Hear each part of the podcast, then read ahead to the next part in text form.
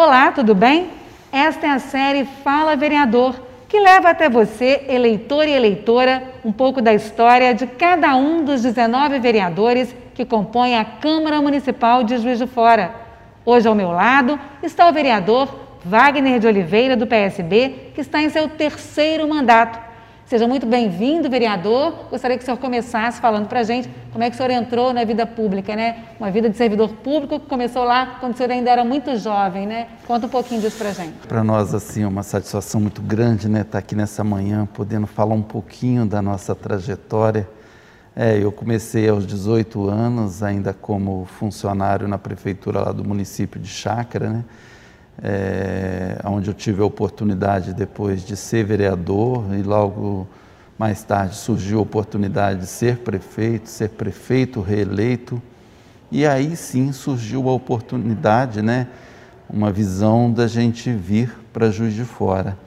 E foi onde eu preparei meu vice para poder a gente sair e deixar o município em crescimento, né, dar sequência no mandato e, e me prontifiquei a, a, ser candidato em, em Juiz de Fora. Na época foi um desafio muito grande, porque eu estava saindo do mandato, faltava oito meses ainda para encerrar esse mandato. E, e, eu vir para Juiz de Fora poderia ter ganhado como ganhei, mas poderia também não ter êxito, né? Então, assim, era uma cobrança muito grande das pessoas que estavam muito próximas a mim mas graças a Deus nós fomos abençoados, é, tivemos a oportunidade de apresentar, ser eleito em 2012, ser reeleito em 2016 e ser reeleito agora em 2020. Então, assim, estamos aí no terceiro mandato, tentando corresponder àquelas pessoas que acreditam e depositam o seu voto a nós. Então, a gente espera sempre estar atento ao anseio da sociedade, para que possa estar levando para eles um pouco de esperança, que é isso que o cidadão espera de nós. Quais causas o senhor acha, vereador, que foram responsáveis pela eleição do senhor? As principais bandeiras que o senhor vem defendendo ao longo dessa longa trajetória?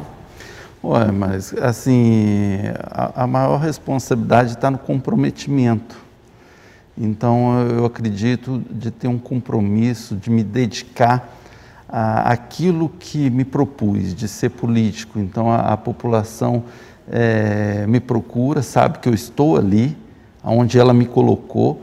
Então a gente de, é, deposita muito essa determinação, essa confiança no mandato. Então a gente, é, eu por exemplo, desde que eu saí lá do município de Chácara, eu abri mão do cargo que eu tinha para ficar exclusivamente como vereador, para dedicar para corresponder exatamente é, o anseio da sociedade. Então, assim, eu acredito muito que esse comprometimento fez com que a população nos desse essa oportunidade de ficar aí a três mandatos em Juiz de Fora. O senhor sempre muito atuante, participando de várias comissões, uma delas que o senhor preside atualmente é a Comissão de Agropecuária, né? O senhor tem um, como estaria aqui como interlocutor desse homem do campo. Como é que o senhor vê a atuação do senhor dentro dessa área? Já acompanhei o senhor também em vários distritos de Juiz de Fora, né? nas festividades, nos torneios leiteiros. Como é que o senhor vê essa atuação do senhor nessa área? É, assim, ó, essa bandeira, né, é uma bandeira que a gente se sente muito próximo, né? A gente é filho de produtor, então a gente sabe o anseio, a demanda do homem do campo, então a gente está muito ligado a essa população. Então, assim, é, a gente é, teve a oportunidade de participar nos torneios leiteiros, conhecer bem o, as comunidades onde realizava é, saber desse anseio. Uma delas que surgiu dentro dessa caminhada foi a, quando surgiu a ideia é, de ampliar os distritos, porque a gente percebeu que na época do governo, é, governo do estado, eles lançaram o programa é, Minas Comunica e era só para atender o, os distritos. E como nós percebemos que nós tínhamos muitas comunidades que poderiam ser distrito e elas não estavam é, como distrito, e sim como uma localidade, a gente trabalhou muito é, com o executivo, porque dependia muito do executivo, porque o projeto tinha que vir de lá para criar mais cinco distritos. Mas por qual esse motivo? Aí surgiu a, o, dentro do programa, que aí já estava terminando o Minas Comunique, e, e agora o, o governador Romeu Zema está lançando o Alô Minas. Né? Então a gente é, com a esperança desse programa para que essas comunidades, que, que onde está mesmo o homem do campo, é, possa ser beneficiada aí com as futuras antenas de celular. Então, assim, até ampliando um pouco mais, a gente sabe que esse programa do governo ele foi aberto, as operadoras não houve interesse, mas o governo do estado está novamente fazendo nova, um novo processo para poder contemplar. Hoje, só para você ter uma noção, nesse período aí foram criados 300 distritos que estão aguardando ser contemplados. E nós aqui em Juiz de Fora temos cinco. Esses cinco, é, a gente acredita que vai atender assim o, o filho do nosso trabalhador, do homem do campo, o filho do nosso produtor, para que ele possa continuar com as suas atividades lá na agropecuária e estar tá também é, estando informado, podendo fazer as suas atividades escolares ou até mesmo em questão de saúde e educação.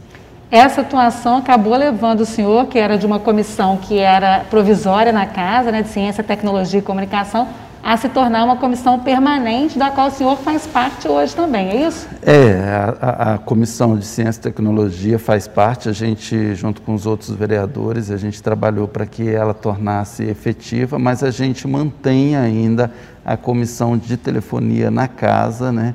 A gente, ela, apesar de ser uma comissão provisória, ela ainda não não foi extinta, não. A gente mantém as duas porque a gente sabe que hoje a tecnologia está muito avançada e nós precisamos aprofundar muito nesse sentido, porque a tecnologia, a tecnologia oferece espaço né, para os nossos jovens e a gente precisa mostrar para a sociedade aonde está a esperança deles.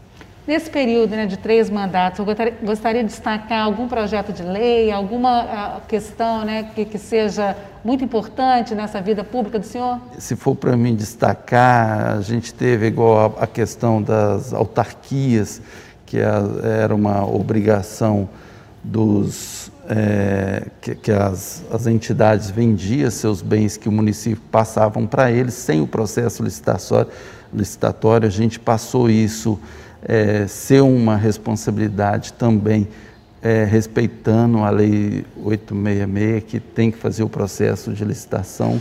É, tivemos aí recentemente o, dois projetos que tiveram um grande destaque, que foi é, tornando os serviços essenciais é, dos salões, né, porque a gente viu a dificuldade que os profissionais dos salões estavam passando, também os profissionais das academias, tornando o serviço das academias como um serviço essencial, entre outros projetos. A gente tem outros projetos também que tiveram um grande destaque, que normalmente todos esses projetos são demandas que vêm da sociedade.